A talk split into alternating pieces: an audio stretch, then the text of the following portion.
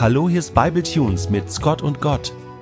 Alltägliche und himmlische Gedankenteilchen von Martin Scott.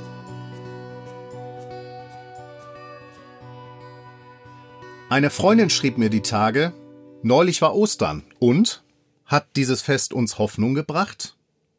Und spielte mit ihrer Frage natürlich auf den Ukraine-Krieg an. Aber eben auch auf Ostern. Jetzt stellt sie in diesem Wording ja gewissermaßen dem Falschen eine solche Frage, also mir. Ich glaube, mich interessiert dieses theoretische allgemeine Gequatsche von Ostern als Fest der Hoffnung oder auch von Weihnachten als Fest der Liebe gewissermaßen null. Das ist mir zu seicht. Das ist von den Worten her irgendwie so formuliert, als müsse man nicht allzu genau ausdrücken, was man eigentlich meint, und als könnte man sich hinter Begriffen wie Hoffnung oder Liebe verstecken. Wer wollte denn nicht ein Fest der Hoffnung oder ein Fest der Liebe feiern? Ich persönlich brauche das handfester. Ostern, das ist die Wiege allen christlichen Glaubens, würde ich ja mal behaupten.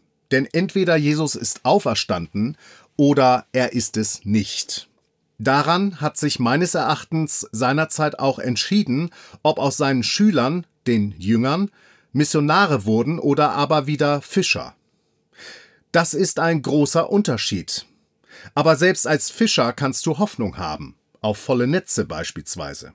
Also, die Hoffnung kann's nicht sein, die den Missionar vom Fischer unterscheidet. Und Jesus braucht man für seine Hoffnung auf volle Netze nun auch nicht gerade. Man müsste ja zumindest auch mal festlegen, um was für eine Hoffnung es bei Ostern überhaupt gehen soll. Ich vermute jedenfalls sehr, dass es keinen Menschen gibt, der Ostern als ein Fest der Hoffnung auf volle Netze mit Fischen feiert. Nein, Ostern ist der einzige Grund, warum aus ehemaligen Fischern und somit aus ehemaligen Jesus-Schülern und Jesus-Zeugen Missionare wurden, die im ganzen Mittelmeerraum christliche Gemeinden gründeten weil sie zumindest einige Menschen davon überzeugen konnten, dass sie mit Jesus nicht nur einen weisen Lehrer oder einen Gutmenschen oder einen Begründer einer neuen Philosophie kennengelernt hatten, sondern eine von Gott einzigartig erwählte und bestätigte Person, die selbst noch dann erneut von Gott erwählt wurde, als Mensch und Tod und Teufel Jesus bereits beseitigt hatten.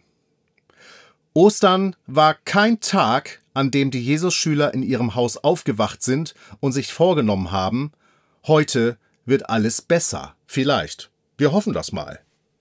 Ostern war der dritte Tag, an dem die Jesus-Schüler sich noch immer verängstigt zu Hause verbarrikadierten, um einer befürchteten Verhaftung zu entgehen, um nicht eventuell auch am Kreuz zu enden, so wie zuvor ihr Rabbi bis ein paar Frauen, die zu ihrer Gruppe dazugehörten, in ihr Haus kommen und sagen, etwas Unglaubliches ist passiert. Wir haben den Herrn gesehen. Sein Grab ist leer. Für einen kurzen Moment entsteht da tatsächlich so etwas wie Hoffnung. Nämlich für genau die Zeit, die die Jünger jetzt brauchen, um von ihrem Haus bis ans Grab zu gehen. Während dieser Zeit werden sie wohl gehofft haben, mein Gott, wenn das bloß wahr wäre. Aber dann sehen sie das leere Grab. Und im weiteren Verlauf der nächsten Tage, teilweise zu unterschiedlichen Zeitpunkten, sehen sie Jesus. Spätestens jetzt weicht die Hoffnung auf die Wahrheit der Schilderungen der Frauen einer felsenfesten Gewissheit. Jesus lebt. Jesus ist von den Toten auferstanden. Die Sache geht weiter. Gott bestätigt Jesus und erwählt ihn erneut, obwohl er gestorben war.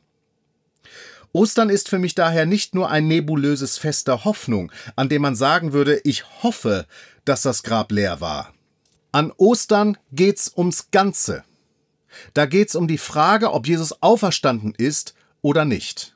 So ein Zwischending, so eine Zwischenhoffnung, die hat bei dieser Frage meiner Meinung nach keinen Platz, zumindest nach meinem Verständnis nicht. Und ich für mich als Christ möchte diese Frage auch geklärt haben, so gut ich das kann.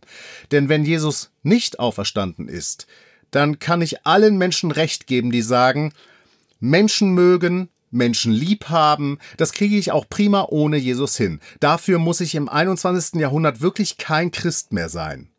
Da hat's in der Menschheitsgeschichte einfach genug andere Ansätze gegeben, den humanistischen beispielsweise, den Kantschen Imperativ. Also, um meinem Nachbarn zu helfen, brauche ich kein Jesusglauben, ehrlich gesagt. Da reicht mir mein pragmatischer Egoismus gepaart mit meiner Eitelkeit, dass ich gemocht werden will. Ich helfe ihm, seine Mülltonnen an die Straße zu stellen, dann wird ja wohl auch er an meine Mülltonnen denken, sollte ich die mal vergessen. Aber an Ostern gedenke ich und feiere ich, dass die Sache mit dem leeren Grab wirklich der Wahrheit entspricht und dass der an Karfreitag begonnene Vergebungsvorgang von Gott bestätigt wird. Und hierauf habe ich nicht nur eine Hoffnung, sondern, das glaube ich, im Leben und im Sterben. Hat mir also neulich Ostern Hoffnung gebracht? Jedenfalls nicht auf eine größere Friedenschance in der Ukraine. Ich befürchte, das behalten wir Menschen selbst in der Hand. Genauso wie wir es auch in der Hand hatten, den Frieden zu zerstören.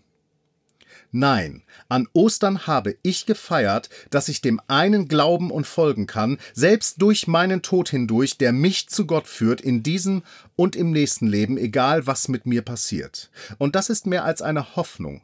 Das ist, worauf ich mich als Gewissheit verlasse und deshalb glaube.